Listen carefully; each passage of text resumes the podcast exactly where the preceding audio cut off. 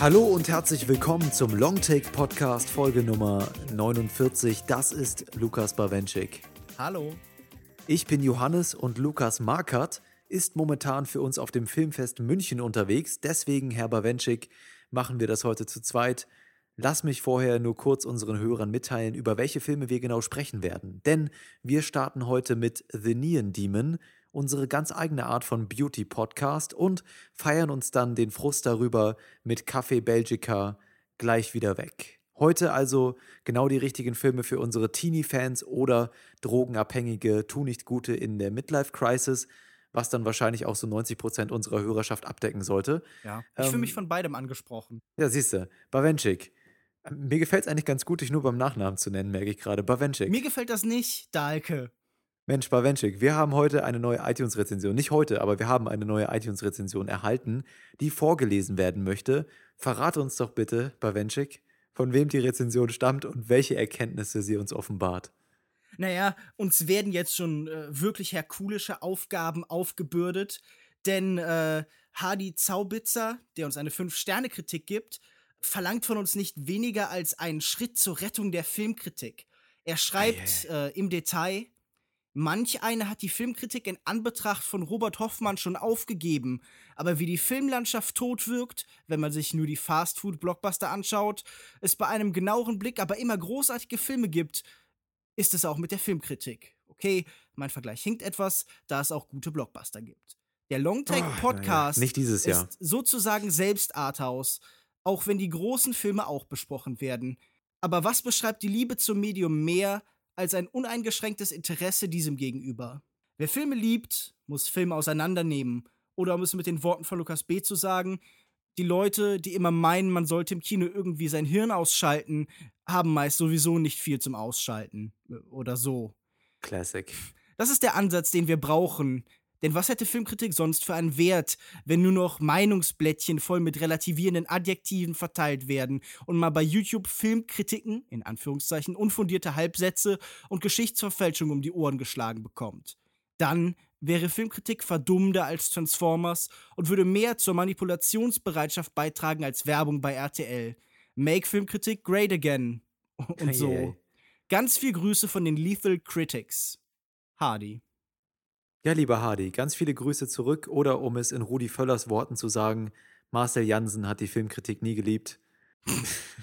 ja, wir sehen das natürlich genauso, auch wenn ich meinen möchte, dass wir auch doch den ein oder anderen unfundierten Halbsatz generell mal so ins Mikrofon pusten. Und Aber naja. Also sagen wir mal so, die Geschichtsverfälschung ist bei uns halt Absicht. Wir als große Revisionisten verändern täglich den Lauf des Erdballs, aber bei uns passiert das eben nicht aus Versehen, sondern als langfristig angelehnter Plan. Und ähm, die Lethal Critics findet man übrigens, wenn man mehr so geschliffene Sätze und Texte lesen möchte, unter lethalcritics.de. Natürlich, ein Evil Masterplan steckt hinter unserem Podcast. Mhm. Und deswegen kommen wir jetzt zu unserem ersten Film, in dem wir diesen Masterplan auch im Subtext weiter mitschwingen lassen. Der erste Film heute ist von Nicholas Winding Refn. Dabei handelt es sich um Refns neues Werk The Neon Demon, das von einem 16-jährigen weiblichen Waisenkind handelt, dem aufgrund ihrer umwerfenden Schönheit in der Mode- und Modelbranche in Los Angeles alle Türen offen zu stehen scheinen. Doch die Sache hat einen Haken. Huh. Wir hören einmal in den Trailer rein und melden uns gleich wieder. Bis gleich. Ich sehe täglich 20 oder 30 Mädchen, die sich hier vorstellen. Die meisten kommen aus kleinen Städten und sie träumen von der großen Welt. Und sie sind alle gut. Aber du wirst großartig sein.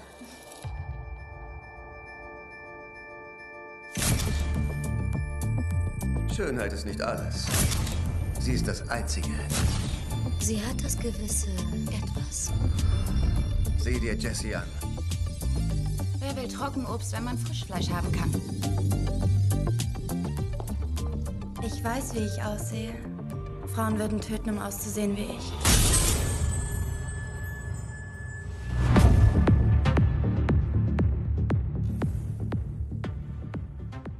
In ihrer reinen Form ist Schönheit etwas, ja, Schönes, etwas Faszinierendes, Verzauberndes, etwas An- oder Erregendes. In ihrer unreineren Form hat Schönheit auch etwas Opportunistisches an sich und wird gelegentlich flankiert von Narzissmus.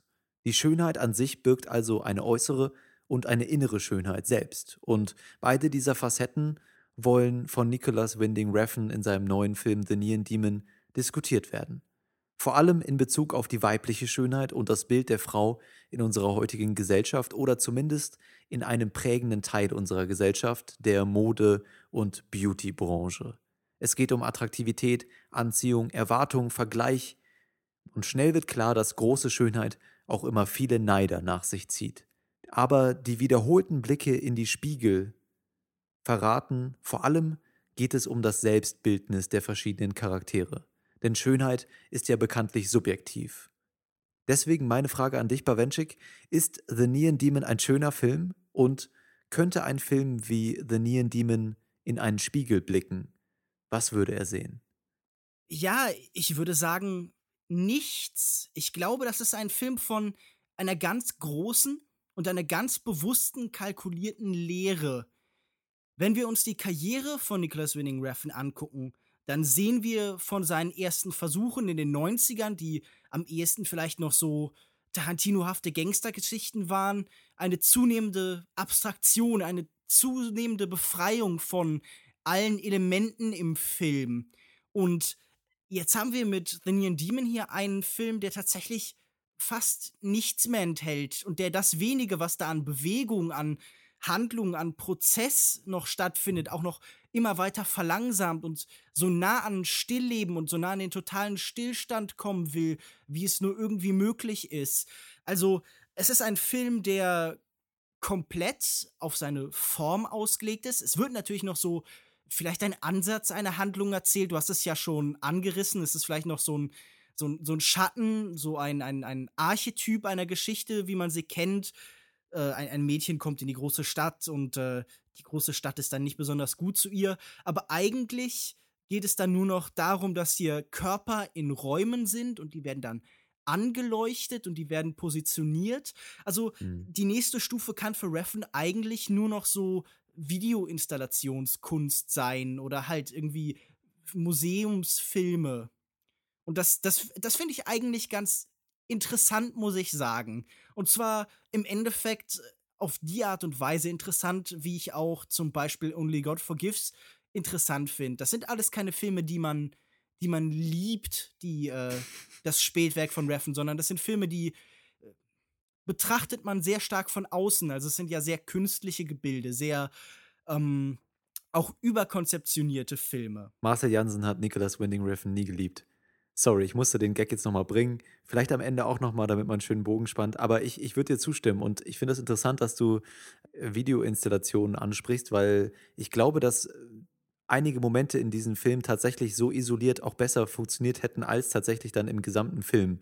Oder vielleicht als Kurzfilm, weil ich fand gerade zu Beginn einige Einstellungen und Szenenbilder, die natürlich, wie du sagst, sehr konstruiert und minutiös geplant sind mit, mit den Linien, mit den Formen, äh, mit den Menschen, wer wo platziert ist. Das hat schon etwas sehr Faszinierendes, etwas sehr Künstliches. Und darüber, darüber werde ich später auch nochmal sprechen, aber schon etwas auch ähm, handwerklich einfach Faszinierendes. Aber für mich ist der Film dann eben doch nicht leer genug, tatsächlich, weil die Zwischenmomente immer wieder aufgefüllt werden mit sehr, sehr trashigen Dialogen, Szenen, wie wir sie ja von Reffen auch schon kennen. Aber er spricht hier halt einige Themen sehr, sehr holprig an, die, die er thematisch mit dem Film irgendwie rüberbringen möchte. Und das nimmt auch mit der Spieldauer des Films meines Erachtens zu. Und das hat mich sehr gestört zwischen. Naja, aber man, man merkt doch, das sind keine Figuren, die da sind, sondern die haben nee, überhaupt nee, keine Fall. Psychologie. Das, die, sind, die sind ja noch nicht mal Holzschnitte. Die sind äh, je nach Szene Leichen oder Mannequins tatsächlich gibt es ja auch eine Figur, Ruby, die äh, gleichzeitig Make-up-Künstlerin ist und eben Leichenpräparatorin äh, oder wie mhm. auch immer. Also ich meine, ich weiß nicht, ob das so ein, so ein, typisches Doppelberufsbild ist, ob man das so in seiner Freizeit da macht. Aber es ist ja ganz interessant, weil der, der Film im Endeffekt ja sagt, okay, Leben und Tod, das ist in dieser Welt eigentlich gleichgültig. Es gibt hier kein Leben mehr. Es gibt hier keine mhm. Psychologie und keine Geschichte mehr. Wenn, dann wird die nur so ganz krude angedeutet, wie du ja schon gesagt hast vorhin. Äh, zum Beispiel die Hauptfigur Jessie L. Fanning, äh, ihre Eltern sind gestorben. Vielleicht. Wir wissen es mhm. nicht genau.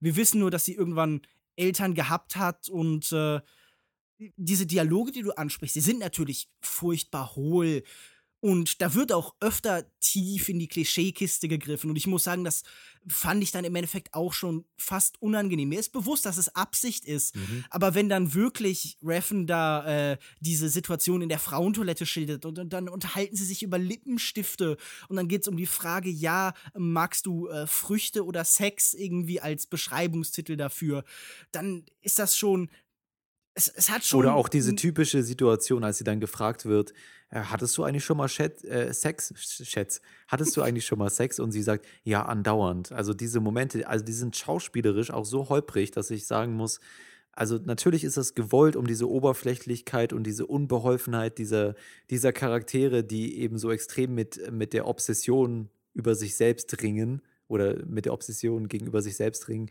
also mit ihrem Selbstbildnis. Das ist mir schon klar, dass es irgendwie gewollt ist, aber also ist es nicht ein Hassbrief im Prinzip an die Schönheit und wie Schönheit von einer heutigen jungen Generation von Frauen oder zumindest einer bestimmten, in einem bestimmten Teil unserer Gesellschaft wahrgenommen wird?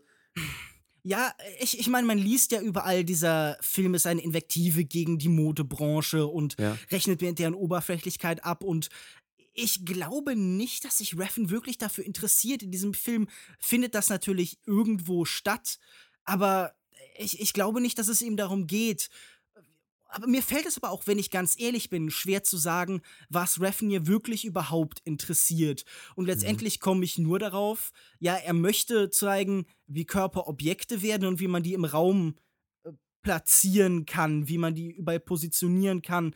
Und ich, ich glaube, diese ganze Geschichte außenrum, das ist nur noch ein, vielleicht ein, ein, ein Lockmanöver, das ist ein, ein Trick, um überhaupt irgendjemanden in diesen Film hineinzukommen, ihm ein Thema zu symbolisieren, zu, zu, äh, um ein Thema zu behaupten. Aber mittlerweile, ähm, ich, ich habe fast das Gefühl gehabt zwischendurch, Reffen macht ja einen, einen Lehrfilm, der uns zeigen soll, dass es bei Filmen eben nicht um den Inhalt geht, sondern um die Form, als und, und das, das war mir schon fast so ein bisschen unangenehm, als, als würde sich ja. Professor Dr. Reffen da vorne hinstellen und sagen, äh, guckt mal, wie hohl und überflüssig eigentlich dieser Inhalt ist, den wir haben. Achtet doch auf das, was eigentlich da außen rum passiert. Und mhm. ich muss darüber hinaus eigentlich schon sofort zu meinem wahrscheinlich zentralen Kritikpunkt an dem Ganzen kommen. Ich finde diese Form, die hier dargestellt wird, eigentlich gar nicht so furchtbar originell. Ich finde sie, ich finde sie nicht sehr originell. Ich fand einige Einstellungen interessant, über die ich gleich auch nochmal mit dir sprechen möchte. Was mich vor allen Dingen aber da, da gestört hat, ist, ähm, dass ich sie eben auch nicht schön fand. Also ich bin erstmal in den Film davon ausgegangen, dass Winding Refn hier so ein bisschen die Schönheit der Filmkunst der Schönheit oder der gesuchten Schönheit dieser Proto der Charaktere gegenüberstellen möchte, ja, also dieser künstlichen Schönheit, die und dieser falschen Schönheit, die zu Narzissmus und letztendlich zu einem Tod oder zu einem inneren Tod führt von den Charakteren, eben der Filmkunst gegenüberstellen möchte. Aber dabei benutzt er eben so eine künstliche Ästhetik und ähm, so eine konstruierte Art und Weise, die Szenen, äh, die, die Szenenbilder aufzubauen, dass ich das nicht wirklich als schön empfunden habe. Also ja, ich habe. Es ist halt sehr inhuman, da ist keine Menschlichkeit ja. in diesen Bildern. Das ist wahrscheinlich dein Einwand gerade dagegen, dass du das Gefühl hast, Schönheit wollen wir irgendwie im Zusammenhang mit dem Menschen sehen. Also eine Naturlandschaft zum Beispiel wird für uns ja auch erst im Moment, in dem wir sie tatsächlich betrachten, in dem wir sie sehen, mhm. schön. Was mich aber viel mehr stört als dieser Ansatz, ist wahrscheinlich eher, dass ich das Gefühl habe, diese, diese Form hier ist eigentlich nicht sonderlich originell. Also ich finde, man kennt sie zum, zum einen aus irgendwie, de, zum Beispiel aus den Cremaster-Filmen von Matthew Barney, die mich sehr daran erinnert haben. Nur, dass die natürlich noch viel stärker halt in den Surrealismus irgendwie absinken. Ich, ich glaube, Raffen hält sich ja vielleicht sogar für einen Surrealisten, aber seine Bilder sind ja doch schon wie soll man das formulieren, sehr tradiert. Also ich habe immer wieder gelesen, nein, das ist natürlich nicht die Werbeästhetik, das ist nicht wie eben in Parfum-Werbung oder in eben aus einem Vogue-Shooting oder sowas. Aber das finde ich eben doch, also das könnte hier ja durchaus stellenweise mhm. Teil einer Marketingkampagne sein. Gerade wenn ich mich an den Abspann erinnere, wenn diese Kamera so über die, diese äh, Landschaft außerhalb von Los Angeles fliegt, da habe ich schon gedacht, ja, das würde perfekt jetzt irgendwie, keine Ahnung, zu Davidoff Coolwater oder sowas passen, mhm. wenn auf dieser Klippe gleich irgendwie noch äh, zwei attraktive Menschen stehen, unterschiedlichen Geschlechts. Vor, vor allen Dingen, weil wir ja auch wirklich an einem Punkt sind, wo Parfumwerbung ähm, immer ein Gefühl darstellen muss. Und genauso will dieser Film halt auch Gefühle darstellen. Er möchte sehr verstörend sein. Er möchte in dieser Erzählart sowas ja, so eine Mischung aus dem absoluten Stillstand und Zeitlupe und diesem traumhaften Wandern der vorherigen Filme haben. Also, wenn man sich zurückdenkt an Only God Forgives, an Drive, dann war da ja immer eine Bewegung, nur halt eine mhm. sehr langsame. Und hier ist jetzt der Punkt, wo wir eben zum Stillstand äh, kommen. Und für mich ist dann eben die Frage, wenn du von dieser Lehre sprichst, was sagen diese Bilder mir, wenn sie nicht, mich nicht faszinieren? Und sie keinem inhaltlichen Zweck dienen. Was ist dann der, der Zweck dieser Bilder an sich, außer Lehre darzustellen? Ja, und ich würde dem Ganzen sogar ein bisschen widersprechen. Also ich, würde sagen, dass der, dass Winning Refn hier durchaus einige dieser Themen auch versucht in den Mittelpunkt des Films zu stellen, wie die, die diese Obsession mit der eigenen Person und das Narzissmus und so weiter. Wenn man sich mhm. die die ähm, verschiedenen Frames anguckt oder einige Szenen anschaut, dann gerade zu Beginn ist da einiges Interessantes zu sehen. Mir kommt jetzt in den Kopf nach einem der ersten Shootings oder es müsste, glaube ich, auch zu Beginn des äh, Films sein, das erste Shooting von, von unserer Protagonistin, wo sie mit Blut oder künstlichem Blut über, übergossen wird und sich das mhm. später dann in der Garderobe abputzt und dann zum ersten Mal auf den auf äh, einen weiteren Charakter im Film trifft, die Make-up-Artist Frau, genau, Ruby. Und die beiden unterhalten sich dann in dieser Garderobe und gucken dabei immer in den Spiegel. Also es, es sieht so aus, sie haben den Rücken sich gegenseitig zugewandt und schauen beim Sprechen in dem Spiegel, in den Spiegel und es sieht dann so aus in der Einstellung eben, als würden zwei Leute mit sich selbst reden, gleichzeitig während sie einen Dialog führen. Mhm. Und natürlich ist das. Und du meinst, das ist dann halt eine Geschichte über den Egozentrismus, darüber, genau, dass ja, die beiden genau. halt im Gesprächspartner eigentlich nur eine Projektionsfläche für ihre eigenen Ideen sehen wollen. Ganz genau, ja. Genauso wie dann halt zum Beispiel später der Modedesigner sieht, nur sieht als eine Möglichkeit, seine eigene Kreation zu tragen. Ja, ganz genau so. Also ich denke schon, dass hier diese stilistischen Mittel diesen, diesen inhaltlichen Zwecken dienen, aber ich finde die da dabei eben so offensichtlich und letztendlich auch so hasserfüllt, dass ich das nicht, nicht genießen kann. Also man muss ja auch nicht jeden Film genießen, aber mir hat da einfach ein bisschen der, Mehrwert gefühlt, den ich bei diesem Film bekomme als Zuschauer. Mhm. Also ich, ich muss halt einfach nochmal grundsätzlich sagen, so auf dieser Ebene scheitert der Film sicherlich. Da, wo er erzählen will, diese Modefläche, Mode äh, Branche ist oberflächlich. Da, da scheitert er schon allein daran, dass die die Modebranche selbst in ihren Werbeästhetiken immer subversiver in Anführungszeichen oder äh, wie soll man das formulieren, stärker an der Grenzüberschreitung interessiert ist, als es vielleicht Reffen in seinen härtesten Momenten zeigen kann. Also Levi's haben irgendwie mit minderjähriger Sexualität geworben seit irgendwie den 60ern, den 70ern und dann wurden Werbespots verboten und Werbung will ja oft schocken und provozieren, weil es ist halt auch ein Kampf um Aufmerksamkeit da draußen. Mhm. Ich glaube, interessanter wird es dann eben da. Wir können ja mal noch einen anderen Blick auf das Ganze nehmen. Ich habe mehrfach gelesen, es ist sowas wie ein Märchen. Also wir haben hier eben diese unschuldige Figur, die Unschuld ist ja in den Grimms Märchen zum Beispiel ganz oft irgendwie ein zentraler Aspekt, die eben in die Stadt kommt und die von vielen bösen Wölfen oder sagen wir eher hm, vielleicht so ähm, Gottesanbeterinnen, also so an die erinnern mich zum Beispiel zwei mhm. Konkurrenten von ihr später mit ihren, ihrer, in ihrer Feingliedrigkeit, in ihrer Größe und in ihrer komischen Körperhaltung ein bisschen. Und äh, sie wird dann von überall eben attackiert und sie bekommt selber halt eben in dieser Zeit was, was Wölfisches. Also ein Aspekt, den wir vielleicht auf jeden Fall besprechen könnte, ist diese Entwicklung, die sie durchmacht. Denn es ist ja nicht einfach nur eine raubtierhafte, wir sehen am Anfang irgendwie einen, einen, äh, einen Berglöwen, der in ihr Zimmer eindringt, eine raubtierhafte Umwelt, sondern auch sie selbst hat eben später raubtierhafte Züge. Selbst im Trailer ist ja schon diese Zeile, weißt du, wie meine Mutter mich früher mal genannt hat? Gefährlich. Und äh, das fände ich ganz interessant, das mit dir das zu diskutieren. Ist denn was Interessantes in diesem Gedanken von Schönheit als etwas Gefährliches? Und vielleicht auch an dem Ansatz, dass hier äh, Jesse selbst so eine Metapher für die wahre und wie schon angesprochen natürliche, unschuldige Schönheit ist, die Menschen letztendlich nicht ertragen kann. Also wenn wir sagen, es ist ein Film über die Schönheit und unsere Hauptfigur hier, die mhm. als Schönheit beschrieben wird und sie ist dann nicht nur die, äh, die, die besonders schöne Frau, sondern eben auch die Schönheit selbst, dass, dass Schönheit Protest und Zorn und Widerstand auf sich äh, zieht. Ist das nicht ein interessanter Gedanke irgendwo? Das ist, ja, das ist ein Gedanke. Ich weiß nicht, ob ja, ich ihn als stimmt. interessant bezeichnen würde, weil es eben jetzt kein überhaupt null ein origineller oder neuer Gedanke ist. Also natürlich ist es so, dass, das habe ich in, meiner, in meinem Intro auch schon gesagt, Jessie zu Beginn des Films so Schönheit in ihrer reinsten Form ist. Einfach was, was faszinierend ist, was man vielleicht gerne anguckt, mhm. ähm, von was man sich inspirieren lassen kann, so ein bisschen. Und das ist in der Tat so, dass sie auch gut inszeniert vom Regisseur an der Stelle. Ähm das wollte ich nochmal sagen. Das finde ich nämlich übrigens überhaupt nicht. Ich finde, zu keinem Zeitpunkt kann der Film vermitteln, dass sie im besonderen Maße schön ist. Ich. Das fand ich ganz irritierend. Teils, teils. Ich würde dir ja, ja, also ich erstmal angefangen dabei, ich fand sie in diesen Szenen, wo sie verglichen wird mit anderen Personen im Film, ähm, wenn sie dann zum Beispiel in, in einer Runde sitzt und darauf wartet, äh, gecastet zu werden und es sind noch andere Models um sie herum. Ja, genau, da ist zum Beispiel äh, das, das diametrale Gegenteil von ihr, wie heißt die, Gigi, die irgendwie als Bionic Girl benannt wird, mhm. also ich, ich glaube, das ist auch tatsächlich ein echtes Model. Ich bin nicht ganz sicher. Auf jeden Fall wird sie irgendwie so als das Ergebnis von Tausenden von Schönheitsoperationen geschildert.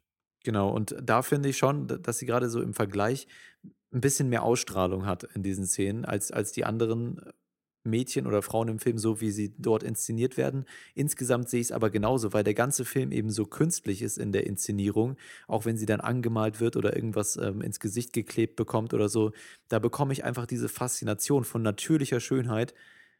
In manchen Szenen ist es angekommen, in vielen Szenen aber auch nicht. Und das ist natürlich dann auch Sinn der Sache, wenn du sagst, sie nimmt diese Entwicklung vom Schaf, vom Schäfchen zum Wolfs im Schafpelz dann letztendlich und dann letztendlich zum kompletten Wolf. Ähm, dann ist es mhm. natürlich Sinn der Sache, dass sie auch künstlicher wird in ihrer Art und Weise oder, oder von außen auch beeinflusst eben diese, diese Entwicklung nimmt. Aber warum hat die Schönheit für dich nicht funktioniert? hatte die keine Ausstrahlung für dich? Elle Fanning vielleicht fehlgecastet? Oder? Das, das finde ich super schwer zu beurteilen. Ich habe äh, ein Interview gehört. Tatsächlich hat es ein Interviewer geschafft, Nicholas Winning Reffen nicht wie einen dämlichen Holzkopf dastehen zu lassen. Mhm. Das äh, ist schon mal eine Leistung, muss ich sagen. Auf jeden Fall hat er da gesagt, okay, er hat ihr tatsächlich die, die Frage gestellt beim Casting oder vor dem Casting, hältst du dich selbst für schön? Und äh, ihre, ihr Selbstbewusstsein hat sie dann letztendlich eben in diese Rolle äh, katapultiert. Aber ich habe schon das Gefühl, dass sie eine gewisse Präsenz aufbauen kann, dass sie ja.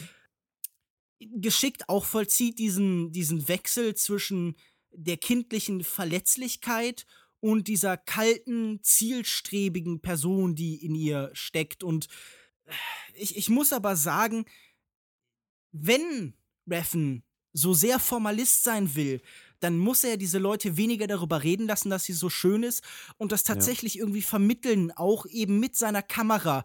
Und das habe ich hier nicht wirklich gesehen. Also wenn ich zum Beispiel daran denke, es gibt diese Casting-Szene und sie sollen ihren Walk vorführen und dann machen das erst Konkurrenten von ihr und dann sie, dann wird sie nicht so viel anders oder so viel interessanter gefilmt, sondern dann ist das ein Ablauf, aus dem sich mir nicht erschließt, was ihren Konkurrentinnen so komplett voraus hat. Mhm. Und das fand ich letztendlich frustrierend.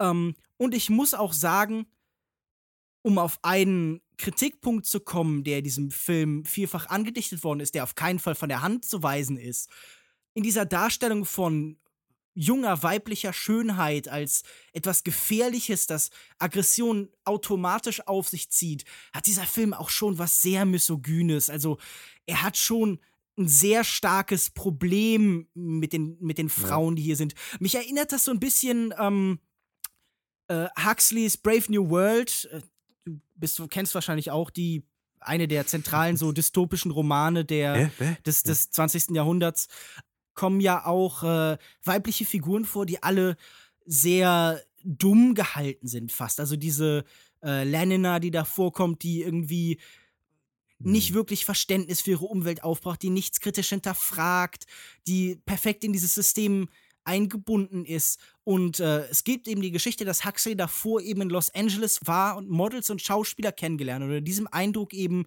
seine Figuren geschaffen hat. Und das hatte ich ja auch das Gefühl, dass ähm, ich verstehe, welchem Zweck sie dienen, aber das ist schon ganz unangenehm, diese Mhm. Betrachtung von, von Weiblichkeit zu sehen. Und ich meine, natürlich sind die Männer hier, äh, ja, ich weiß nicht, sie sind ja nicht mal mehr durchgängig von einer gefährlichen Aggression und Negativität. Also äh, natürlich gibt es da die Figuren wie eben zum Beispiel die von äh, Keanu Reeves, den Betreiber ja, ja schäbigen ganz Motels, ja der tatsächlich ähm, wirklich eine, eine Raubtierfigur ist, der später Ja. auch einen körperlichen Übergriff hat, der dann sehr explizit, nein, nicht explizit gezeigt wird, aber dessen Wirkung uns Mhm. sehr explizit herangetragen wird. Also wir hören vor allen Dingen und das Bild äh, ver verliert sich immer mehr im Schatten.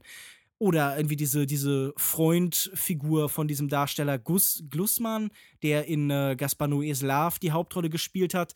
Ähm, das sind keine positiv besetzten Figuren, aber sie sind im Vergleich zu den Frauenfiguren in ihrer, in ihrer Heimtückischkeit, in ihrer Widerwärtigkeit noch relativ erträglich. Und ich finde auch sehr unangenehm, wie stark man merkt, dass Frauen für äh, Reffen hier Einrichtungsgegenstände sind, die er im Raum platziert. Im wahrsten Sinne des Wortes Objekte. Ich, ich habe überlegt, vielleicht soll es sowas sein, so ein bisschen wie die äh, Performance-Kunst von ähm, Anna Abramovic. Sorry nicht, dass ich den Namen jetzt falsch im Kopf. Äh, von, von Marina Abramovic natürlich, die ja auch äh, oft menschliche Körper irgendwo in den Raum stellt. Aber ich weiß nicht mehr, scheint da nie die, die körperliche Präsenz zu sein, sondern wie schon beschrieben, das sind Leichen oder Schaufensterpuppen. Ja, das war, glaube ich, das zentrale Element, was mich an dem Film gestört hat, war eben dieser Hass gegenüber den Charakteren, weil der Film auch keine, keine Alternative bietet, ja. Also er bietet nicht wahre Schönheit, er bietet nicht irgendwie äh, andere Facetten von Charakteren, sondern einfach das, äh, was hier ist und das äh, verteufelt er. Es ist einfach nicht aufschluss, aufschlussreich, es ist nicht lösungsorientiert, es ist nicht irgendwie, es ist nicht besonders neu. Ja. Ähm, aber ich muss auch sagen, es gibt einen in der Grundkonzeption ähnlich angelegten Film, den ich aber für sehr viel interessanter halte, nämlich äh, Paul Verhovens Showgirls, der genauso beginnt, ein, ein junges Mädchen kommt oder eine junge Frau kommt nach Los Angeles und wird Teil von einer Branche dort, das sind es dann eben halt so äh, so, so Kabaretttänze oder ähm, so, so Striptease-Shows irgendwo dazwischen, die halt auch in Teil eines Systems wird.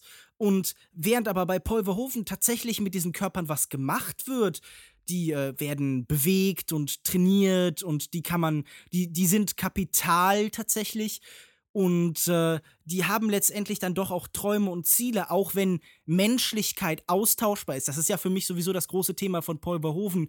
Der, der Mensch als ersetzbar. Man, man denke nur an diese so fast äh, Kreisgeschichte, die er eben mit äh, Hm. Starship Troopers erzählt.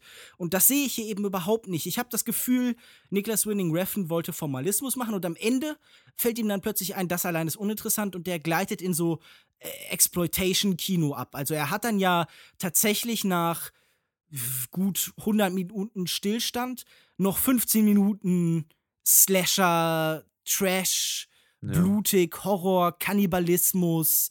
Äh, dann gibt es auch noch eine Nekrophilie-Szene. Also ja, ähm, äh, so, so die Sachen, diese Provokationen, die man halt eben hervorholt, um sein Ja. Publikum zu schocken, die dann in den Kritiken uns irgendwie so ein bisschen äh, den, den, den Puls höher schlagen lassen und dann denken wir, oh, Nekrophilie, oh, das ist ja widerwärtig, das muss ich natürlich sofort sehen.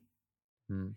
Und ähm, ich habe aber nicht das Gefühl, dass er mit ihnen wirklich was erzählt. Also gerade diese, diese merkwürdige Nekrophilie-Szene, äh, ein, eine Frau wird zurückgewiesen und spielt dann ihre äh, lesbischen Fantasien eben mit einer Leiche im Leichenschauhaus nach. Die, die liegt in diesem Film, al- als hätte jemand keine Ahnung, nagelkrumm in die Wand geschlagen. Die Ja. passt da überhaupt nicht rein. Die wirkt losgelöst von allem. Und das ist, weil der Film mit, mit seinen Charakteren eben diese extreme Gleichmacherei betreibt, weil er sie eben alle gleichermaßen verteufelt. Es wird dann letztendlich kein Unterschied mehr gemacht zwischen der, zwischen der anderen, die äh, sich hat tausenden OPs unterziehen lassen, damit sie auch endlich ihrem Schönheitsideal ähm, entspricht, was nie der Fall sein wird, was der Trugschluss in diesem Charakter ist. Oder eben unserer Protagonistin, die eigentlich diese natürliche, schöne Präsenz darstellen soll, letztendlich aber ähm, genau dieselbe Motivation und Charakterentwicklung nimmt wie die anderen Figuren, die wir in dem Film vorgestellt bekommen.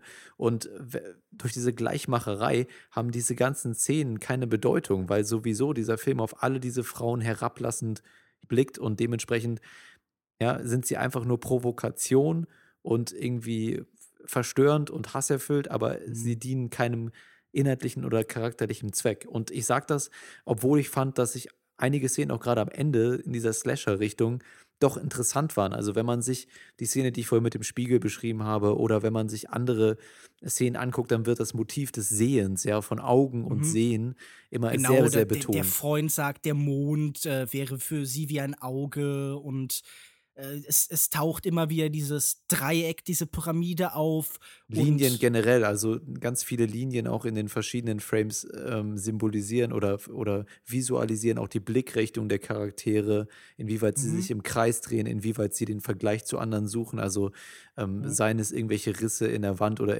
nicht unbedingt Risse, aber die, so designte Linien. Ja, ne? Also das im, wird schon im Kontrast interessant dazu, benutzt. Im Kontrast dazu gibt es dann auch immer wieder diese Räume, die halt komplett von allem losgelöst sind. Mhm. Die, wo da, dann wahrscheinlich auch äh, er seinen Formwillen eben auf 100% drehen will. Also diese White Boxes quasi, in denen dann kein Zusammenhang mehr besteht, keine Welt mehr existiert, eigentlich quasi auch kein Film mehr existiert. Mhm.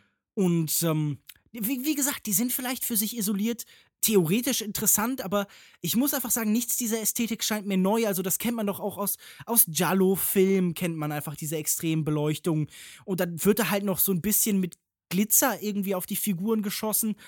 Also, ich suche einfach halt die, die, die Form, die hier irgendwie besonders originell ist. Da fällt es mir wirklich schwer, irgendwas zu finden. Natürlich sind das gefällige Bilder, manche davon sind sicher auch interessant. Ich will die nicht leichtfertig abtun. Da sind durchaus interessante Konstruktionen bei, aber ich habe nicht das Gefühl, dass sie sich wirklich zusammenfügen zu irgendwas. Und das mhm. gilt dann auch mit diesen letzten Themen, in denen Schönheit ja auf so ein auf so einen Willen zum Konsumieren des, des, der Schönheit eben hinauslaufen. Auf sowas, mhm. um wieder auf meine Märchen-Metapher äh, oder auf meinen Märchenvergleich zu kommen. Das sind dann die Momente, in denen das Rotkäppchen eben im, im Bauch des Wolfs sitzt und äh, mhm ich, ich weiß nicht. Also mir, ich muss einfach sagen, mich hinterlässt dieser Film ratlos und zwar noch ratloser, als es die meisten Reffen-Filme tun. Weil ich nicht das Gefühl habe, dass hier irgendein Fokus, irgendein Interesse hat, sondern ähm, ich würde letztendlich sagen, mein Problem mit Reffen ist, glaube ich, ich nehme ihn als reaktionären Regisseur wahr. Und zwar reaktionär im Sinne von, seine Kunst, seine Werke sind immer Reaktion man hat das Gefühl, Drive, das war ein Erfolg, dem ihm, ja, der ihm nicht ganz geheuer war. Und seine Filme danach, die waren sowas wie ein Schlag vor den Kopf eines Massenpublikums und vielleicht genau dieser Leute, die jetzt eben Reffen feiern, weil sie Drive und vielleicht noch Bronson und die Pusher-Trilogie mögen. Man hat das Gefühl, er war davon so schockiert, dass er jetzt losgegangen ist, um sein Kino sperriger zu machen, unzugänglicher, fremdartiger, verwirrender, unangenehmer. Und ähm, natürlich ist die Intention eigentlich nicht wirklich relevant, aber man merkt das in diesen Filmen, dass man das Gefühl hat, sie sind so, sie, sie zeichnen sich so als eine Fluchtbewegung vor den eigenen Fans aus. Mhm. Und wenn wir hier von Narzissmus sprechen, dann ist das sicherlich vor allen Dingen der Narzissmus von Nicholas Winning Refn. Dem ist er sich natürlich auch absolut bewusst. Er, er erzählt in Interviews von dem Narzissmus der digitalen Ära und äh, erzählt davon, wie er sich in seinen Filmen den Menschen präsentiert. Das, das erwarten wir natürlich auch oft von Kunst, dass sie das Innerste von Menschen nach außen kehrt. Wir haben, wir, wir haben so Auteur-Theorien, in denen wir sagen, okay, wir hoffen, dass ein Film besonders stark, unmittelbarer, einzigartiger Ausdruck einer einzelnen Person ist.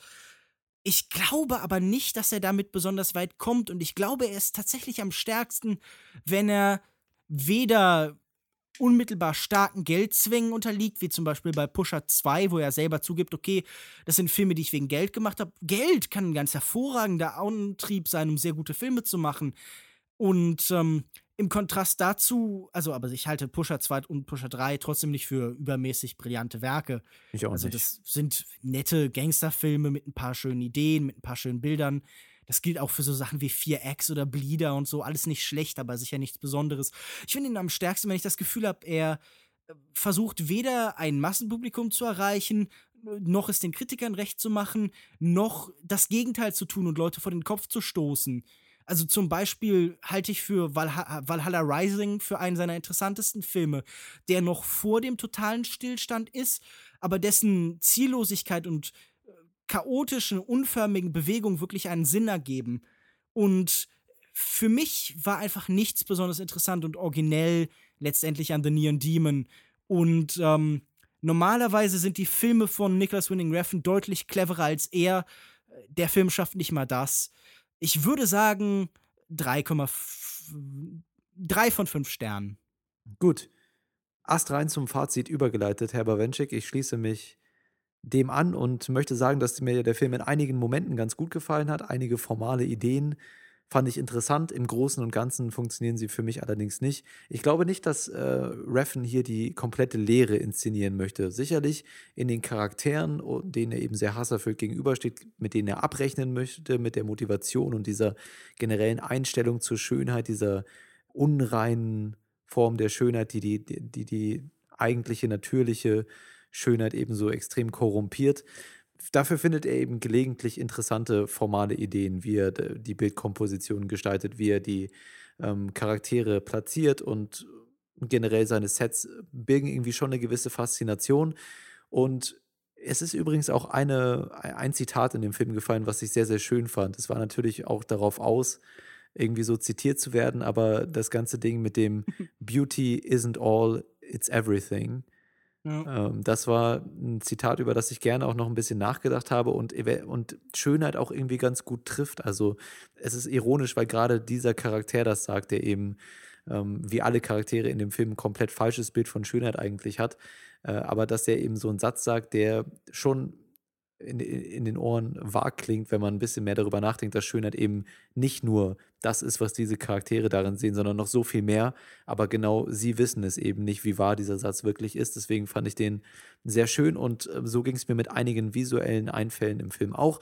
Aber dazwischen kommt eben extrem nervige Trash-Talk und, und äh, Ideenlosigkeit und Offensichtlichkeit von, von Reffen dazu, ähm, die man eben auch nicht anders beschreiben kann, als du sie eben beschrieben hast, eben als sperrig und fast schon gewollt ungenießbar. Ja. Ich will halt auch sagen, das sind einfach nicht so originelle Bilder. Also, wenn sie sich dann im Spiegel selbst küsst, das ist doch äh, mhm, ja. schön, Narzissmus, ja, das, das ist doch kein origineller Gedanke. Also wirklich. Genau, und deswegen gebe ich nur 2,5 von 5 möglichen Sternen. Ich muss auch sagen, dass mir die ganzen Plotwendungen am Ende, äh, wobei ich die, die Szene mit dem Auge am Ende, ja, in, mhm. äh, als Metapher wurde das Ganze schön zu Ende gebracht, diese ganze Auge-Sehen-Stilistik und, und Metaphorik.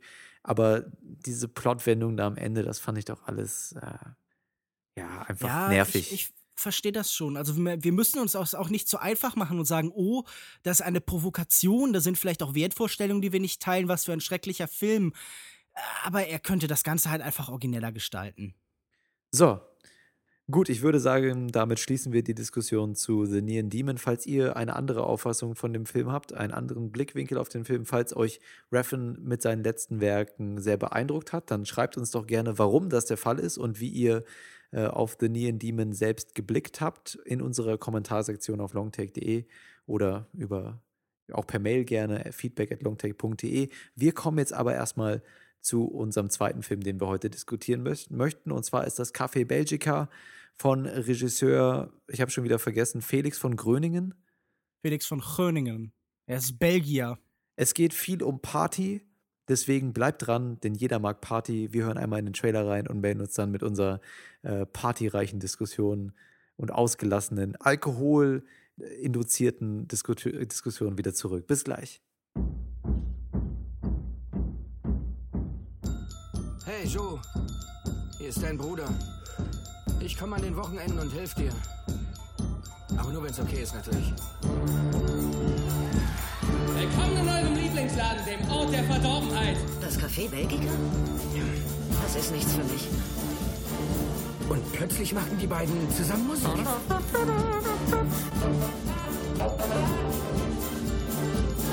Und als sie nach oben schauten, was sahen sie da?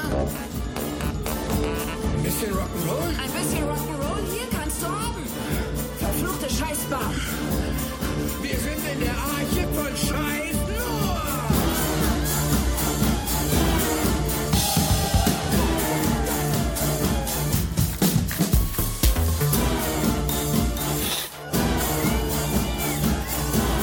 Was verflucht werde ich denn heute wieder falsch machen?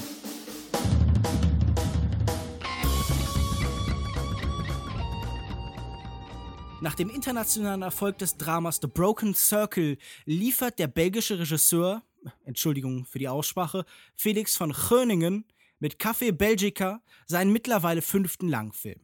Die Geschichte um zwei ungleiche Brüder, Jo und Frank, die gemeinsam eine Mischung aus Bar und Club verwalten. Beide sind irgendwo im Niemandsland zwischen ewiger Adoleszenz und einem Leben mit Verantwortung gefangen. Beide haben mit den Verlockungen der Musik, Alkohol und drogengeschwängerten Parallelwelt zu kämpfen. In dieser Hinsicht handelt es sich fast um einen Gangsterfilm. Darüber hinaus, hier zitiere ich Lukas Markerts Kritik auf longtake.de, dient dem Regisseur das Café als prägnante Metapher für sein Land, in dem ebenfalls in den letzten Jahren einiges aus dem Ruder gelaufen ist. Franck erklärt einmal, dass das Café wie eine Arche sein soll. Für alle. Später weicht diese Utopie angesichts von gewalttätigen Gangs schnell einer, das Boot ist voll Rhetorik und die neuen harschen Türsteher sind kaum sympathischer als Frontex-Mitarbeiter. Meine Frage an dich wäre, findet der Film den Ausgleich zwischen all den verschiedenen Ansätzen, die ihn antreiben? Also zwischen Familiendrama, Gangstergeschichte, Coming-of-Age-Film und Politparabel? Ich glaube, diese ganzen Teile fügen sich schon ganz gut zusammen, spielen einander zu, aber in keiner besonders interessanten Art und Weise. Also ich würde argumentieren, dass es schon ein runder Film ist mit einer klaren Aussage, ähm, wie Lukas Markert ja gerade so schön ähm, äh, beschrieben hat, wie viel auf allen Ebenen aus dem Ruder läuft. Und das ist bis zu einem bestimmten Punkt interessant, bis man dann bemerkt, dass der Film nicht mehr zu erzählen hat, außer das, was aus dem Ruder läuft, auf allen e möglichen Ebenen. Und das kann dann meinetwegen als Metapher für eine gesamtgesellschaftliche Situation funktionieren, als ein Familiendrama, als eine Gangstergeschichte, als eine Geschichte über Drogen-Addiction, wie nennt man das? Drogensucht. Ähm, Ja. und den Entzug vielleicht auch davon oder vielleicht auch wieder nicht. Das kommt irgendwie alles ganz gut zusammen, das funktioniert alles, aber so richtig interessant ist es dann nicht gewesen. Das ging mir tatsächlich sehr ähnlich. Also, ich fand diesen Film nicht sonderlich interessant. Der hat mich nicht wirklich hereingezogen. Ähm, ich fand ihn nicht lustig. Ich fand diese Figur nur eingeschränkt faszinierend. Also, diese beiden Hauptfiguren, Jo und Frank, die sind sicher nicht unsympathisch, die sind sicher nicht gänzlich uninteressant, Mhm. aber sie durchlaufen doch schon sehr klassische Bilder. Also, ich verstehe Frank als Figur. Der ist halt irgendwie früher so ein Rock'n'Roll-Mensch gewesen. Also, wir kennen ja diese Rock'n'Roll-Figuren ja sowieso von Gröningen, der zum Beispiel in Broken Circle ja auch so ein Rocker- oder Bluegrass-Rock-Paar hatte, dessen Leben er erzählt, die sich langsam halt auf den Ernst des Lebens einstellen müssen. Und Frank war, glaube ich, früher auch immer so ein Macher, der jetzt sich gefangen fühlt. Also das, das wird sogar ganz explizit in einem Bild gezeigt. Äh, seine Frau betreibt so eine Hundepension, einen Hundezwinger. Ich konnte das nicht ganz nachvollziehen. Auf jeden Fall Mhm. steht er dann irgendwie in diesen Käfigen drin, in dem sonst die Hunde stehen und ist halt, ja, sein, sein Freiheitsgeist ist letztlich gänzlich eingeschlossen. Ja. Und er möchte immer Hilfe bieten, er möchte ähm, nützlich sein und er möchte irgendwie was vorantreiben. Äh, wir Aber er ist letztendlich nur ein Blutsauger. Ne? ja, nee, das, so weit würde ich nicht mal gehen. Er, er kann das durchaus sein, aber er hat natürlich auch so eine herzliche Seite. Mhm. Also ich meine, am Anfang sehen wir ihn bei seiner Familie rumstehen und die arbeiten alle und er ist relativ nutzlos und weiß nicht, was er tun soll. Und äh, auch seine Arbeit in diesem ähm, ja, Gebrauchtwagenverkauf, da scheint er kein besonders praktischer, nützlicher Partner zu sein, sondern auch Mhm. eher tatsächlich eine Belastung. Aber in diesem Bargeschäft hat er ja durchaus zwischendurch tatsächlich Stimmt, die ja. ein oder Mhm. andere Idee und äh, Gerade zu ähm, Beginn im Film, ne? Ja. und und und äh, ich, ich finde aber, es ist halt einfach sehr uninteressant, wie dann erzählt wird, wie er sich eben durch Drogen, Alkohol und Frauen halt irgendwie verliert, wie er seine Familie vernachlässigt. Weil das habe ich, wie schon im Intro quasi angesprochen, in Gangsterfilmen schon hunderte Male genauso gesehen. Und Mhm. er ist jetzt halt eher so mehr so ein, so ein Schmalspur-Ganove. Er hat tatsächlich auch diese Gewaltattacken, also so dieses Joe Pesci-mäßige aus äh, Goodfellas. Mhm. Äh, nur vielleicht halt ähm, ein bisschen äh, anders geschildert. Und gen- im Kontrast dazu finde ich auch Yo, der nicht wirklich erwachsen werden will, der halt eben im Kampf mit der Frage nach Verantwortung steht und noch ein halbes Kind ist und ja, Ja. der auch noch keinen klaren Blick auf das Leben hat. Und das sehen wir ja sogar dadurch, dass er halt irgendwie ein Auge nicht benutzen kann. Das ist so Das ist gleichzeitig. ja, das ist so ganz lustig, ne? Also, dass er hier wieder, wo wir gerade bei Neon Demon drüber gesprochen haben, wieder die Augenthematik eine Rolle spielt ähm, und, und Metaphorik, weil ja hier er buchstäblich den ganzen Film über ein Auge zudrückt gegenüber seinem ja, Bruder. eben, das ist, äh, Ne? habe ich mir auch gedacht. Und dann wird es, glaube ich, auch nochmal erwähnt, irgendwann später im Film, als ein Polizist das sagt, wir drücken jetzt mal ein Auge zu oder so. Mhm. Oder du weißt, was du zu tun hast, damit wir ein Auge zudrücken. Das, ich fand es schon ganz lustig irgendwie. Ja, er ist so der Karl Dall unter den belgischen Ja. Barbetreibern. Wo wir gerade bei Vergleichen sind, weißt du, an wem ich. Ähm, Ich dachte, wo wir gerade bei Karl Dall sind. Nee, nee. Die Überleitung hätte ich interessant gefunden. Ja, schade. Ich, ich gebe dir eine andere. Äh, wie heißt nochmal der andere, der ältere Bruder? Wie heißt der nochmal? Frank. Jo. Ach ja, genau, Frank. Jo ist der andere, genau. Der hat mich so ein bisschen an erinnert an, an eine Mischung aus Ray Liotta und, und ähm, äh, ach, jetzt entfällt mir der Name gerade, Mensch, der Komiker, ganz groß, der immer so viele Stimmen imitiert. J äh, Carrey, Jim Carrey. So. Mhm. Findest du nicht auch? Ich finde, das was sehr Jim Carreyhaftes mit so ein bisschen dem Abgefuckten von Ray Liotta. Äh, Tom äh, Vermeer. Ja, ja. Das, der hat nämlich eigentlich ein interessantes Gesicht, möchte ich damit sagen. Der hat so was extrem abgefucktes, aber gleichzeitig eben auch so ein bisschen was Belustigendes und auch was Warmherziges in den Augen, wenngleich da auch viel so äh, Leere hinter der Stirn mitschwingt in seinem Blick, aber Er ist ja nicht der hellste. Ja, ich Ja. weiß nicht. Also, er ist ja eigentlich, glaube ich, in seiner Heimat in Belgien oder ich glaube auch in den Niederlanden vor allen Dingen Fernsehdarsteller. Er ist jetzt noch Hm. gar nicht so oft in großen Rollen gewesen und er sollte, glaube ich, auch so ein bisschen so ein unbekanntes Gesicht sein. Und ich glaube, dafür ist er schon eine ganz gute Wahl. Aber beide bieten jetzt keine schauspielerin Leistung, schauspielerischen Leistungen, die ich besonders Nee. interessant oder faszinierend finde. Vor allen Dingen jetzt, sagen wir es mal so, diese Dramaturgie in diesem Film, die läuft immer gleich ab. Du hast halt äh, Ja. erst eine Phase, in der es ganz gut läuft, dann kommt ein Problem und dann gibt es diese Szenen von Eskalation, in dem sich alle anschreien und irgendwie Teller zerdeppern oder Sachen werfen und so. Und die fand ich unheimlich ermüdend, diesen immer gleichen Ablauf zu sehen von, von ja, im Endeffekt, natürlich ist das so ein bisschen nachgestellt von dem Leben eines Alkoholikers, die, die rauschhaften Nächte und dann die Kopfschmerzen am Morgen danach. Das ist ein Bild, das ja auch Lukas in seiner Kritik irgendwie bemüht hat. Und ich, ich sehe diesen Ablauf, aber ich finde ihn einfach gänzlich uninteressant. Denn ich sehe Wachstum in diesen Figuren nur ganz am Ende. ganz genau, ja. Nee, nicht, nicht mal ganz am Ende. Ich würde nämlich fragen, äh, an dich die Frage meinetwegen stellen, gerade äh, im Charakter von Jo, was ist hier die Lösung? Der komplette Ausstieg oder was ist hier die Lösung, diesen Zirkel, den du ja jetzt ganz, ganz treffend beschrieben hast, der hier immer wieder nach und nach stattfindet und sich wiederholt? Ähm, was, mit was ist der beizukommen? Weil letztendlich findet der Film für mich keine Lösung, sondern macht einen Kompromiss aus, äh, ja, wir halten doch weiter zusammen, aber wir lösen das jetzt mal so, indem du einfach nicht mehr mitmachst oder so. Oder äh, das, gut, aber das ich- wird schon. Ja? Das ist im Endeffekt doch die Lösung, die bei Gröningen immer am Ende steht. Nämlich so ein zähneknirschendes Akzeptieren, dass Familie eben irgendwo Schicksal ist und dass man sich damit arrangieren muss.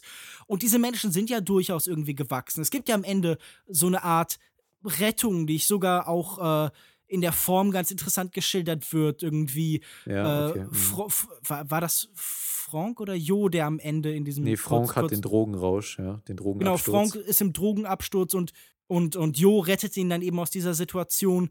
Und ähm, wir sehen ja auch immer wieder, was diese Brüder einander tatsächlich bedeuten. Und am Ende steht halt dieses theoretische Zusammenleben, aber halt nicht als Geschäftspartner. Und beide lernen eine neue Form von Verantwortung und Kontrolle in ihrem Leben. Also es ist doch so ein Mhm. letztendlich ein bürgerlicher Film. Es ist nämlich ein Arrangieren mit dem Familienleben, ein Arrangieren mit der Rolle des Chefs.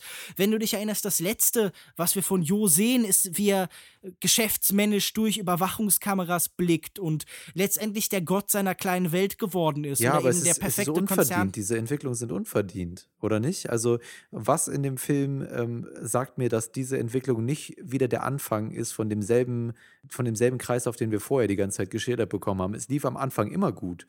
Aber danach ist es auseinandergefallen. Was sagt mir, wo äh, sagt mir der Film, jetzt sind die Charaktere an dem Punkt, wo dieser Zusammenbruch nicht mehr stattfinden wird? Oder Ja, ist das die schon- Tragik dahinter? Du hast, du hast schon recht. Im Endeffekt äh, hat der Regisseur dann nach äh, 100 Minuten im Kreis drehen gedacht, okay, jetzt gibt es noch mal einen Moment großer äh, Zuspitzung und, und dann äh, gibt es halt irgendwie ein Happy End. Und ich verstehe schon, wenn du sagst, dieses Happy End fühlt sich nicht wie das organische Ergebnis dieses Films an, sondern es schwingt ja schon immer wieder so eine Wohlfühlatmosphäre mit. Das ist im Endeffekt auch das, was mir die Filme von, äh, von Gröningen fast eigentlich immer so ein bisschen schwer zu verdauen macht, dass er immer das Bedürfnis hat, auch in aller Tragik und so immer diese sehr kitschigen Momente dann eben heraufzubeschwören und irgendwie sich in so es sind nicht unbedingt Sentimentalitäten. Bei The Broken Circle war da sicher was sehr Sentimentales. Aber er hat so eine ganz unangenehme Art, seinen Film eben auch in Musik zu ertränken, wenn er kurz nicht weiter weiß. Hier hat ja so eine Band, äh, Soulwax, so ein neues Musikgenre angeblich entwickelt oder so ganz originelle äh, Songs gemacht. Also wir, wir haben hier so verschiedene Richtungen. Es gibt so, Hm. ähm, wie soll man das beschreiben, so Brassband-mäßige Sachen, die dann aber fast so einen Techno-Charakter haben. Und Fandst du die es nicht gibt so, faszinierend? Weil ich fand, das waren für mich so fast die Höhepunkte audiovisuell im Film. ich fand das nicht schlecht. Ich mochte diese äh, Rapper, Rapperin in dem Kettenhemd. mit, diesem, mit diesem komischen Kopf, Kopfbedeckung oder was? Ah, Ja, ja, das, genau. das war irgendwie faszinierend für mich, aber ähm, das meiste davon, äh, ich, ich muss einfach sagen, ich konnte mir nicht so richtig, und das ist jetzt natürlich eine alberne Kritik, das ist auch keine wirkliche, aber ich konnte mir nie so richtig vorstellen, dass es wirklich ein Publikum ein klares gibt, das in dieser Art auf, auf so eine Art von Musik reagiert. Also wenn du, glaube ich, dem durchschnittlichen Clubgänger mit dieser ersten, mit dieser Blaskapelle mit so Folk-Einflüssen kommst, wie in Hm. dieser ersten Eröffnungsszene da, ich weiß nicht, ob die Leute da so stark drauf reagieren würden. Naja, es war schon eine eindrucksvolle Eröffnungsszene und ich muss sagen, dass du mich da aber zu einem Punkt bringst, der mich auch ein bisschen enttäuscht hat. Ähm, weil, also im Film wird ja immer wieder betont, das soll ein offener Club sein, da kann jeder feiern, wer, wer möchte und es ist einfach, ähm, da, da gibt es jede Stilrichtung von Musik und alle können zusammen Spaß haben und in, in Vielfalt äh, sich, sich tränken und das genießen, ja, gemeinsam. Und das ist ein schöner Gedanke und natürlich gibt es dann auch mit, diesem, mit dieser Location, dem Club, eine ganz konventionelle Storyline. Äh, irgendwann finanziert sich das nicht mehr richtig, dann müssen ko- äh, die, die ganzen Ja, und sie müssen Leute schmieren und sie Genau. bekommen Probleme mit der Polizei. Das ist halt. Und mit das dem halt Publikum, das so Publikum wird mehr langweilig. Mainstream. Genau, das ist sehr langweilig und ich muss sagen, da war ich echt enttäuscht, weil ich fand es so interessant am Anfang, wie diese Bar aufgebaut wurde, dieser Mythos dieser Bar. Und der Film heißt ja auch Café Belgica. Ich dachte irgendwie, dass diese Räumlichkeiten, diese Location ein bisschen mehr im Vordergrund steht als die Geschichte der zwei Brüder. Mm, Und ich fand es dann auch richtig spannend, als sie, also da war ich mit dabei in diesem Projekt, als sie dann diese Lagerhalle dahinter entdeckt haben und dieses Haus entdecken und dann die Wand durchbrechen und da so einen richtigen Partyraum machen und diese Brassband stellt sich oben auf diese, äh, oben auf die höhere Ebene und spielt da runter und alle sind am Feiern. Das hatte für mich schon was richtig äh, Mystisches. So, Weißt du, äh, was ich nur schlimm fand an diesem, äh, an dieser Planungsphase, Nee. als ähm, dann Frank seine schon am Anfang angesprochene pathetische Rede hält. Ja, ich fand ja. diese Gemeinde da, die da zusammengetragen wird, die hat mich so ganz unangenehm an so, an so Rügenwalder Werbung erinnert, wo alle irgendwie zusammensitzen und begeistert Leberwurst fressen. Und irgendwie, ich, ich weiß nicht, das, das fühlte sich, dieser Freundeskreis, diese, ja, wie gesagt, diese Kommune, die da dargestellt wird, die fühlte sich für mich irgendwie immer komisch und falsch an. Und die fühlte sich erst ein bisschen überzeugender an in den Momenten, in denen Streit war, in denen die Leute äh, Probleme miteinander hatten. Auch wenn ich eben, wie gesagt, die Szenen, in denen dann äh, Frank zum Beispiel äh, vorgeht gegen eine der Mitarbeiterinnen und es dann zu Gewalt kommt und so, die fand ich ganz schrecklich gespielt und schrill und, und ja, Hm. Das ist lustig, dass du es sagst. Mir ging es auch so, aber manchmal sind tatsächlich diese schrillen äh, Darstellungen fast realitätsnäher als irgendwelche sub subtilen Sachen. Ne? Also wenn man Ja. sich mal solche Streitigkeiten anguckt, dann ist es häufiger so, dass die dann doch sehr, sehr überheblich und überspitzt und so auch in, in Wirklichkeit ausfallen. Aber ich weiß, was du Aber meinst. Leute, und- die sich gegenseitig anschreien, kann ich bei anderen Regisseuren besser sehen. Also dafür gucke ich dann Sion Sono oder Xavier Dolan oder so. Da schreien sich die Leute dann wenigstens in hübschen Umgebungen an. genau, und und in netten Bildern. Und hier rotiert die Kamera immer so dämlich. Also diese, diese Szene, wo sich Frank mit seiner Frau streitet und sie Teller auf den Boden schmeißt. Oder äh, später in der Bar, da kreist die Kamera dann immer so, als, als würde sie mit den Leuten zusammen durchdrehen. Und Ja. ich, ich habe halt dann gedacht, so, ja, pack deine Kamera auf ein Karussell, ist okay, aber das ist doch nicht interessant. Also, du willst doch, dass sich die Position, das Verhältnis dieser Menschen zueinander im Bild äh, verändert, dass in den, der, der Darstellung in, von Größe und Ort und Fläche tatsächlich was über diese Menschen erzählt wird. Und Dieses Rotieren, das schien mir einfach vollkommen willkürlich zu sein. Sowieso hatte ich das Gefühl, äh, bei der Arbeit mit der Kamera ist jetzt äh, von Gröning nicht so originell. Also er hat nie wirklich was Interessantes mit ihr zu erzählen oder sind dir wirklich tatsächlich Einstellungen im Kopf geblieben, wo du das Gefühl hattest, ja, das ist ein interessantes Bild, das ist geglückt, hier ist die Bildsprache wirklich ausdrucksstark. Das ging mir nämlich nie so. Ja, we wenig oder selten. Du hast eine Szene vorhin schon angesprochen, da gegen Ende, die ein bisschen da aus, aus diesem äh, aus dem Rahmen fällt und schon ein bisschen was Mhm. Besonderes ist. Jetzt aber nichts, was einen extrem aus den Socken haut. Ich fand fast am interessantesten und am ausdrucksstärksten waren diese Bilder später im Abspann mit den Künstlern. Also äh, diese schwarz-weiß äh, Mhm. Oder nicht, ja doch, Porträts sind es äh, gewesen. Ja, ne? es sind natürlich Porträts. Die waren schon Also- sehr, sehr ausdru aus, ausdrucksstark. Generell würde ich sagen, dass es auch ähm, ähm, sich im Film widerspiegelt. Immer diese, für mich zumindest die Highlights im Film, die Sequenzen mit den verschiedenen Künstlern, wie sie inszeniert werden. Ich wollte noch übrigens kurz zustimmen, die Dialoge, auch der Monolog da von Franck, das war nichts. Also das war nichts, äh, wobei es passt ja auch zum Charakter. Ich hätte mir jetzt nicht zugetraut, eine richtig schöne, Ich verstehe ja, dass es ihre Unbeholfenheit darstellt, aber ich muss einfach immer sagen, da stört es mich wieder, wenn sich Leute hinter ihren Figuren verstecken. Also wenn Ja. man was Interessantes gesagt haben möchte, dann darf man das auch gern über die hinweg machen, dann besorgt man sich halt Figuren, die sowas können. Also wenn, wenn man interessante Reden haben möchte und au- Dialoge, die irgendwie Sinn machen, braucht man halt auch Menschen, die sprechen können. Und dann sollte man seinen Film halt nicht mit irgendwie geistig Behinderten oder mit, mit irgendwie kleinen Kindern oder sowas vollstopfen. Ja, das, ist hat dann mich halt dann auch zielführend. irgendwann wirklich genervt, wenn, also diese Repetition, wir haben es jetzt schon mehrmals gesagt, wenn dann Franck wieder so unschuldslammmäßig in die äh, Augen des Gegenüber blickt, dann nach dem zehnten Mal, dann ist man auch einfach selber genervt von dem Charakter und dann will man irgendwie sich das Elend auch nicht mehr ansehen. So. Aber wo- worauf ich gerade nochmal hinaus wollte, diese Momente der Party, ich wünschte, man hätte diese Location mehr genutzt und, und wirklich, ähm, wenn man, wie Lukas Markert schreibt, das wirklich auch so ein bisschen als Spiegelbild der belgischen Gesellschaft oder nicht unbedingt nur der belgischen Gesellschaft, sondern einfach einer, einer äh, Gesellschaft von Vielfalt im Zusammenspiel inszenieren möchte, dann hätte ich mir doch einfach gewünscht, dass man ein bisschen mehr auf diese Dynamik im Club, auf diese verschiedenen Charaktere, die da sind, eingeht und das dann nicht in so eine extrem konventionelle Storyline drückt, dass dann letztendlich einfach das konventionelle Clubpublikum da Einzug hält, sondern äh, also ich, da ist, glaube ich, echt Potenzial verloren gegangen. Man hat eine richtig schöne Location gefunden, eindrucksvolle, einen coolen Soundtrack dazu oder ja, einen coolen Soundtrack dazu mit eindrucksvollen Künstlern, die, ich nehme an, das waren tatsächlich auch echte Künstler, die da aufgetreten sind. Und das wurde dann echt verspielt ähm, durch die ganze konventionelle Geschichte drumherum und den Fokus eben auf diese konventionellen Geschichten der Brüder und als Geschäftsmänner und Familie. Ja. Ja, aber lass uns doch noch mal tatsächlich auf diese vielleicht politische Parabel, die hier angedeutet wird, so ein bisschen zurückkommen. Also wir haben ja tatsächlich diesen Prozess äh, am Anfang mit der Halle, das ist fast so was wie eine EU-Erweiterung. Da kommt dann äh, eine neue Fläche dazu und dann äh, gibt es angeblich äh, Probleme mit Migranten und wir haben dann halt diese, wir haben dann diese sehr harschen Türsteher, die zuerst abgelehnt werden, aber dann später sich doch irgendwie als, als Sachzwang oder zumindest für äh, sie als unumgänglich darstellen. Man hat es zuerst anders versucht, aber dann ging es nicht mehr.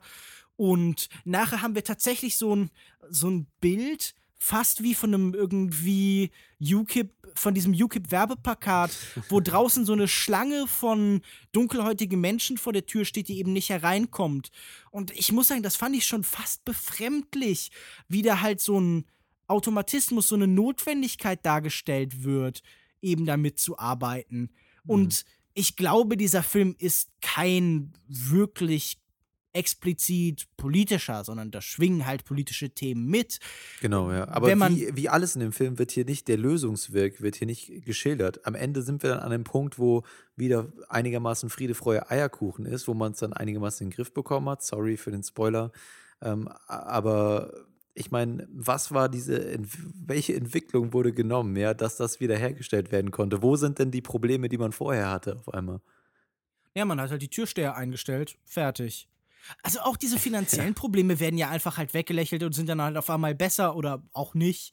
Genau. Die, ja. der, der, der Film ist sowieso ganz schlecht darin, Prozesse zu schildern und graduelle Veränderungen, sondern Menschen sind halt erst an Punkt A und B und dazwischen teleportieren sie sich. Und das ist halt wirklich, wirklich sehr uninteressant. Also, wie wir sehen doch auch Filme manchmal, um menschliche Veränderungen wahrzunehmen und wie Menschen eben auf Reaktionen mhm. ähm, wie Menschen auf Dinge reagieren. Und das war halt einfach, also da scheint mir auch einfach versäumt worden zu sein, diesen Schauspielern halt irgendwie eine Entwicklung anzugeben.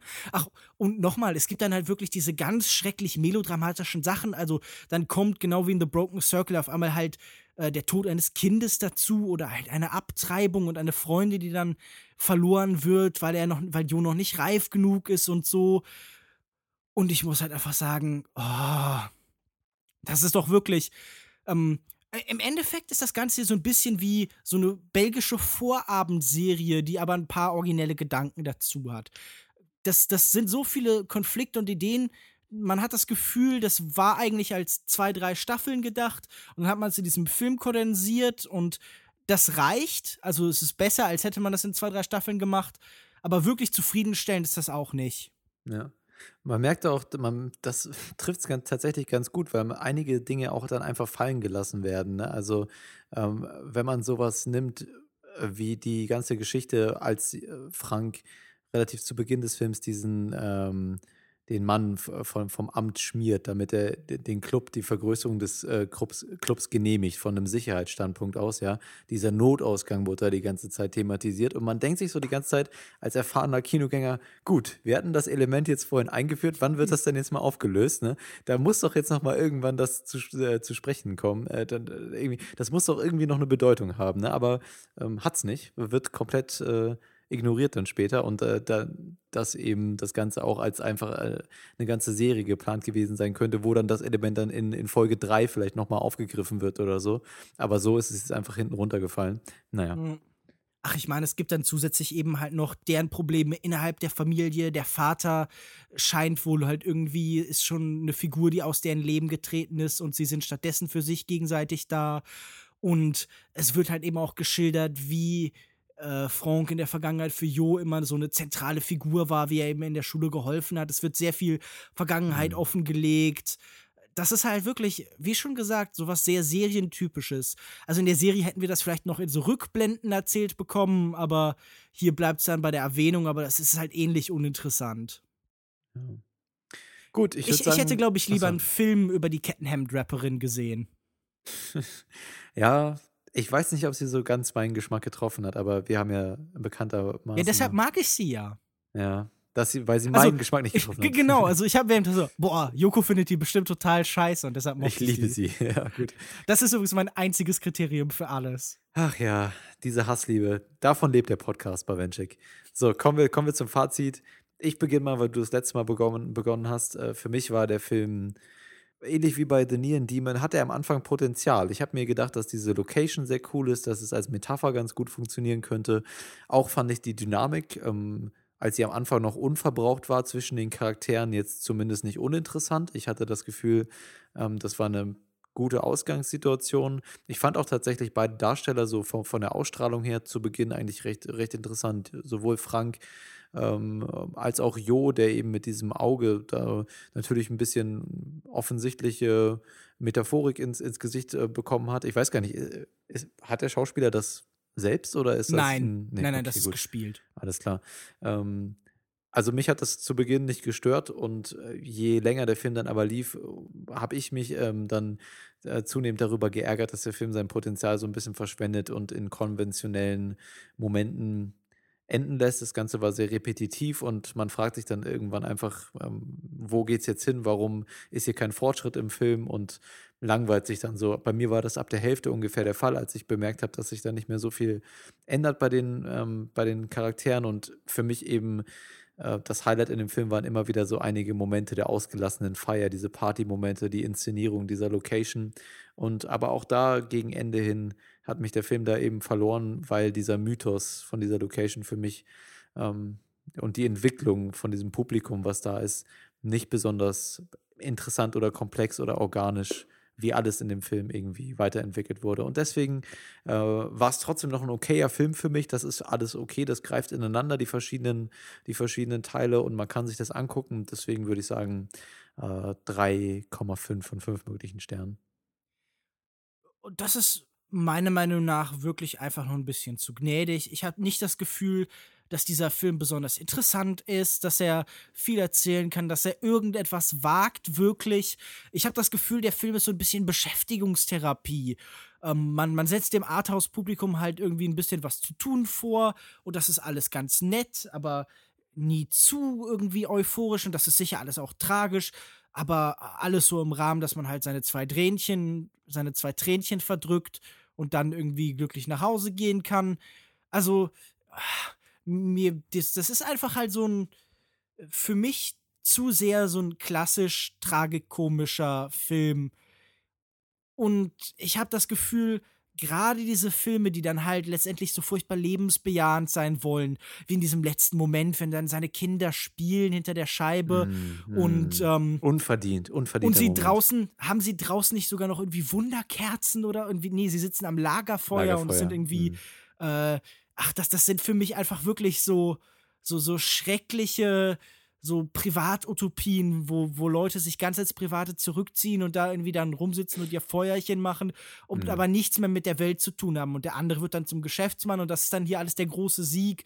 Und mh, hm, natürlich soll da eine Melancholie sein. Eines der letzten Bilder ist dann eben Jo, der sich so ähm, eine Sängerin anhört, die halt sehr traurig äh, singt und, und so eine ganz eigene Stimmung aufbaut. Und das soll wohl auch die Stimmung sein, die dieser Film wissen will, die, die dieser Film haben will. Ähm, vielleicht ist sie am besten beschrieben mit einem anderen Film von Van Gröningen, die Beschissenheit der Dinge. Aber ja. es soll halt darin eine Schönheit zu erkennen sein. Und das gelingt für mich viel zu selten. Ich sehe diese Schönheit nicht. Ja. Und das, was hier an lebensbejahenden Momenten drin ist, das treibt mich wahrscheinlich demnächst in den Selbstmord, wenn ich noch mehr so lebensbejahendes sehen muss. Und ich gebe 2,5 von 5 Sternen. Weißt du, ich glaube, ich revidiere noch mal kurz runter auf drei von fünf möglichen Sternen, weil das hat mich gerade noch mal daran erinnert, dass ich, ähm, egal wie man den Film auslegen möchte, ob als lebensbejahend, dann war die Entwicklung unverdient, oder als tragisch, dann denke ich mir, why should I give a fuck about these assholes, you know? Warum sollten mich diese Charaktere, die immer wieder denselben Scheißfehler machen, eigentlich überhaupt interessieren? Also, wie man es sieht, äh, wie man es nimmt, ist es uninteressant so. Und deswegen gehe ich einen halben Stern runter. So. Zeigt Hätten wieder nur, wie scheiße Sternsysteme sind. Ich wollte ja noch, noch mal unterstreichen, diesen Aspekt. Weißt du, das habe ich halt benutzt, um, um das zu unterstreichen. Das zeigt halt, wie gut Sternesysteme funktionieren können, wenn man einfach einen bestimmten Punkt noch mal unterstreichen möchte. So, ne? Mhm. Ja. Ähm, und man könnte auch einfach ein Ausrufezeichen dahinter setzen, aber das ist so schwer verbal zu machen. Ja. Außer man hebt die Stimme. Das werde ich jetzt tun, denn ich leite zum letzten Teil des Podcasts über. Der nennt sich Outro. Ist jetzt nicht so spannend, vielleicht ungefähr so spannend wie das Ende von, ähm, ich habe den Namen vergessen, Kaffee Belgica, aber bleibt trotzdem noch kurz dran, denn wir verraten euch noch ein Film, der sich lange eingeprägt hat bei dir. ja, genau. Ähm, übrigens, The Broken Cycle fand ich sehr gut. Ich, also ich habe da diese The Broken Cycle, der Film über das kaputte Fahrrad. Broken das Circle. Ja. Cycle. The Broken Circle Break. Nee, ich bin die ganze Zeit am Titel überlegen, weil der hat im Englischen, glaube ich, noch diesen Breakdown hinten Genau, dran, ne? das, das muss ich auch sagen, das war, da war ich äh, Filmvorführer zu der Zeit, als der rauskam und das fand ich ganz komisch, weil ähm, auf der Packung dann ein anderer Titel stand, als dann tatsächlich im Film angezeigt worden ist. Das war sogar beim Trailer so. Das war sehr, sehr verwirrend. Ich habe übrigens auch im Moment einen Broken Cycle. Ich habe einen Platten, leider. Naja. Ja, das ist, äh, das ist das, das war wahrscheinlich die Assoziation, die mich gerade zu dem äh, Versprecher geführt hat.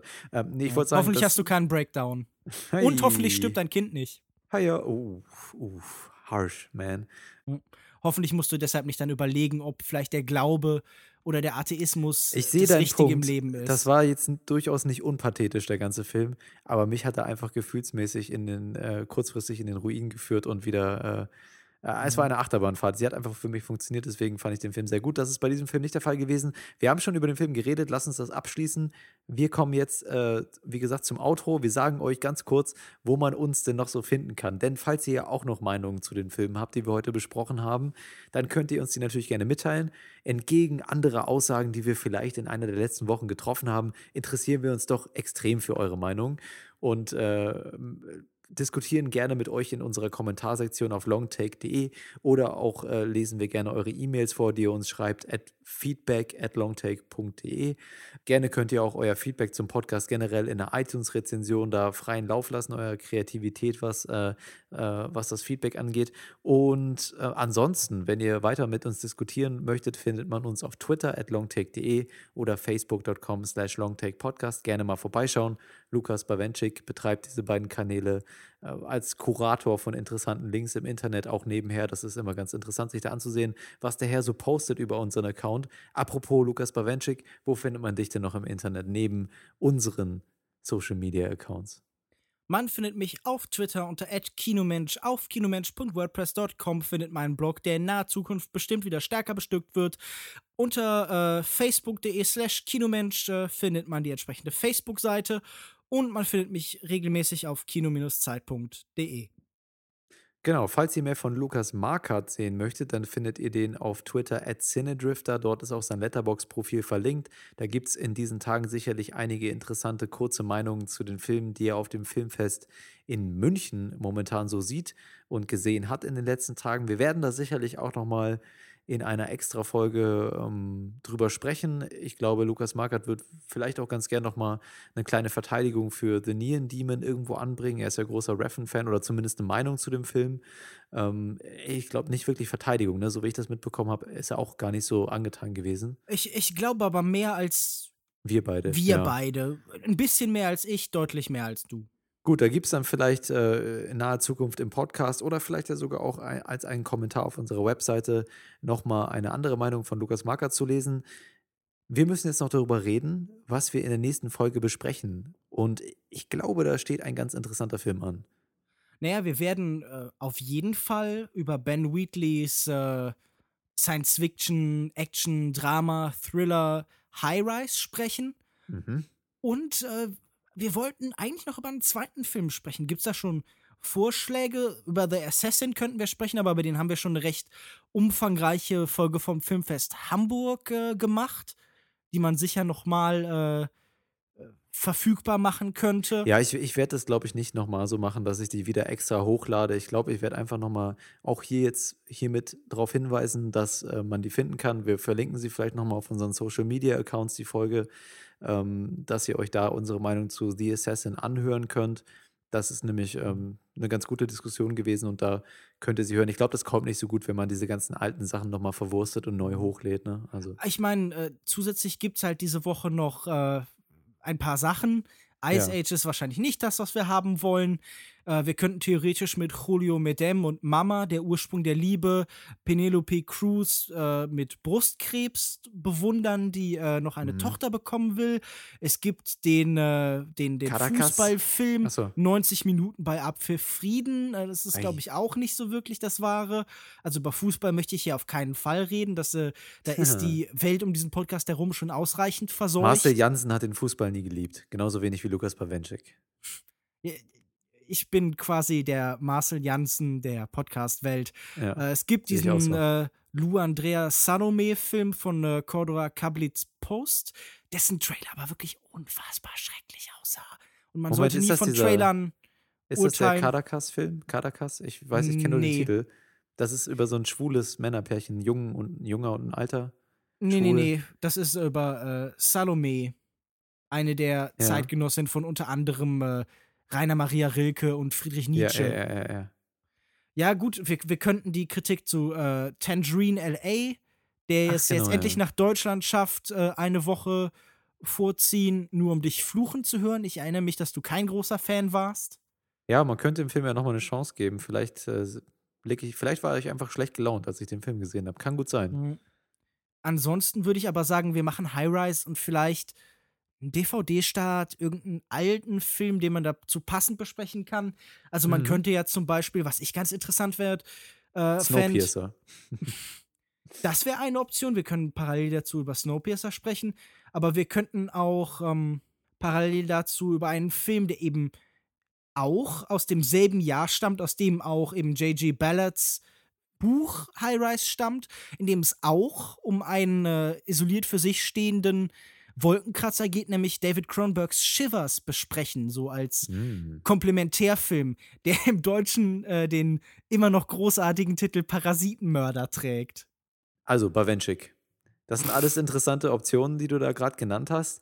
Ich würde sagen, wir fragen einfach nochmal unsere sehr geehrten Zuhörer, denn eure Meinung interessiert uns ja wirklich. Ja, lasst uns gerne wissen, was ihr davon am interessantesten fändet, äh, was wir in der nächsten Folge besprechen können. Weil wir bis jetzt immer so großartig auf eure Vorschläge ja, gehört das hast du haben. letzte Woche schon gesagt, aber wir lesen uns das natürlich durch und wir denken da auch drüber nach. Also wir haben ja durchaus auch überlegt, zumindest Demolition zu besprechen und darauf gehofft, dass er vielleicht doch gar nicht so kacke ist. Ähm, wir haben ihn jetzt alle, glaube ich, nicht gesehen, oder? Ich habe ihn nicht gesehen. Äh, Lukas hat ihn gesehen. Ja, siehst du, also vielleicht ist er ja doch ein äh, geniales Masterpiece. Wer weiß. Äh, wir werden es wahrscheinlich nie erfahren, aber deswegen lasst uns doch gerne wissen, was euch am meisten interessiert. Und ähm, natürlich gucken wir dann selbst auch ein bisschen, was wir gerne machen möchten. Diplomatisches Geblabber hin oder her. High Rise steht nächste Woche an und ein anderer Film, der einfach unfassbar gut dazu passen wird und eine unfassbar interessante Diskussion von uns hervorrufen. ja, äh, Bibi und Tina. Bibi und Tina zum Beispiel. Ja, das, also ich stelle mir das nicht uninteressant vor. Über eines könnt ihr euch sicher sein, das wird nächste Woche wieder eine ganz fantastische Folge. Ähnlich fantastisch wie heute und ähnlich fantastisch wie der Preis, den wir damals Camille verliehen für, seine, für sein wunderbares Engagement als Hörer in unserer Kommentarsektion äh, auf longtake.de. Und wir wünschen allen anderen Hörern natürlich nichtsdestotrotz auch eine wundervolle Woche im Kino, eine wundervolle Sommerwoche und wir hören uns nächste Woche wieder, beziehungsweise ihr hört uns nächste Woche wieder in unserer Folge 50 tatsächlich. Ein Meilenstein. Uh, ja. Wie jede Folge.